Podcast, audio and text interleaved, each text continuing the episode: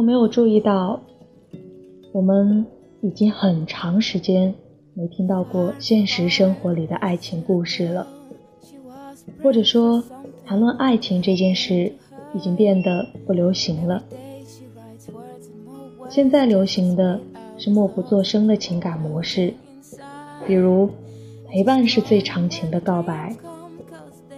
这句话受到欢迎，是因为它代表了恋爱的现状：两个人不用开口说爱，默默陪着对方走上长长的一段路。在开始一段恋情后，大部分人都会在其中寻找一种天然的默契。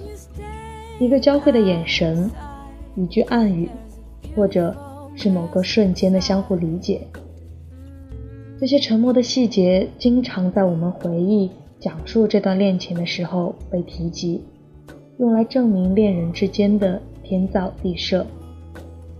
这是爱情中宿命感的瞬间，想起来确实是美而有力的佐证。人们都希望自己变得成熟。沉默的爱就这样被当作成熟感情的体现。一个例子是，大家不太习惯表白了。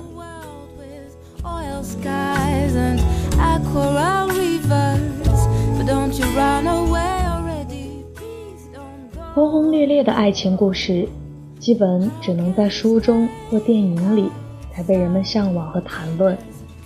现实生活中。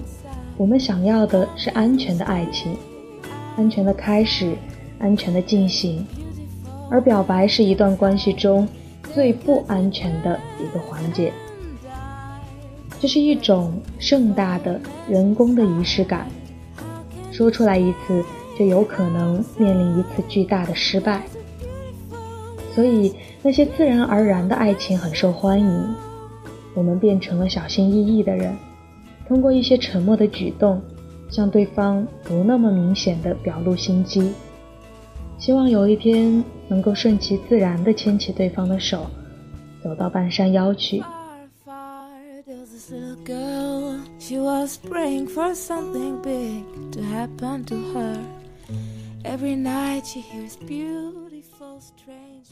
缄口不言的心意相通，像是古希腊人 Eureka 的时刻。是恋爱中的灵光。除了珍惜它、享受它，我们也会不自觉地希望一直默契下去。在恋人之间，一些内心的想法、计划归入了不必言说的范畴，认为对方自然会懂这种沉默背后的含义。但默契是不可靠的。表白曾经是最动人的仪式，是人们防止默契出现问题。而设置的反复确认。当我们沉默，恋爱的仪式感也被压缩。比如嘘寒问暖不如打笔巨款，让恩爱从一段长长的、有点啰嗦的告白，变成了一张微信转账的截图。打笔巨款挺好的，但因为它不构成恋爱中确定性的证据，所以才需要反复发生。爱情可能是人类最感性的行为，绝大部分的人没有办法猜中对方的感情，这是爱情中现实的地方。《堕落天使》里有过这样一句台词：“做拍档，除了要了解他外，还要给机会让他了解你。”用沉默去表达感情时，人们会很快不自信地认为这段感情被低估。我们生而为人的自卑、不信任感，都让我们本能的将沉默解读成还不够，而非太深沉。我们本来有很多机会向对方表明自己的心意，但错过了。真挚热烈的感情不应该被低估，特别是因沉默而被低估。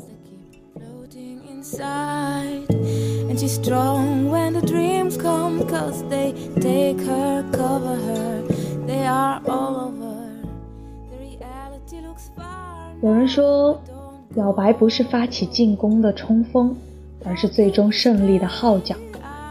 它的字面含义是对人解释、说明自己的意思。这是个很中性、平时的动词，也是一件不难做到的小事。很多时候，我们拒绝表白，有一点拒绝虚伪的意思在里面，害怕这种秘密的惊喜是对实际的感情的夸张，因此即使是接受，也总带着疑虑。但是，向一个人真实的描述你对他的感受，描述你处在恋爱中的感觉，不是一件坏事。就像你爱的人解释了一些动机，也是一种小小的仪式感，像是语言构成的戒指，让人安心又愉快。技巧是用真挚的话去表达真挚的感情。不用夸大它，也不用掩盖它。王小波给李银河的信里写到这样一句话：“无论我本人多么平庸，我总觉得对你的爱很美。”在这样的话中，我们很容易能理解为什么他们会快乐的相伴许多年。表白变成了两个人生活的一部分，就像一道拿手的家常菜。一边吃，一边愉快的夸奖。人是需要仪式感的，无论是恋爱还是交谈，你可以理解为一种给对方的尊重，一种投入，或者是宣告誓言的庄重。真挚热烈的感情，确实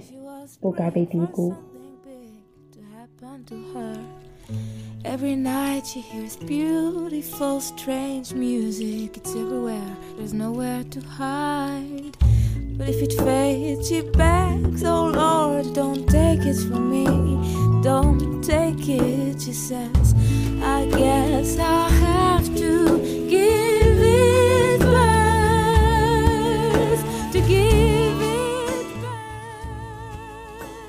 以上是今晚的。To you，为你读书中的部分。这篇文章是来自于新事项这个公众账号在七月二十七号发布的一篇文章，名字叫《你的沉默多大程度伤害了你的爱情》。在看这篇文章之前的那两天，因为外界的。各种各样的压力，而使自己陷入了一种封闭式的状态当中，于是就沉默了下来。在这样的沉默中，更加的纠结、难过和不开心。后来发现，当你真的打开了心以后，多去做交流以后呢，就会发现，其实很多问题到最后也就不是什么问题了。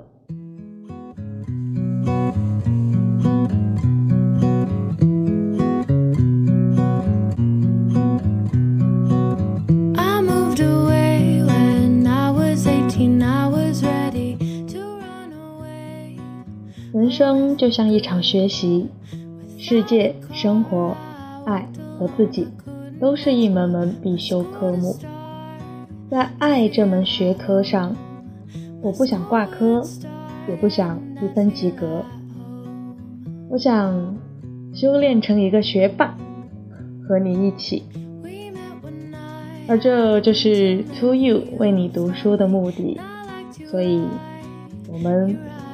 一起学习吧，晚安，祝你好梦。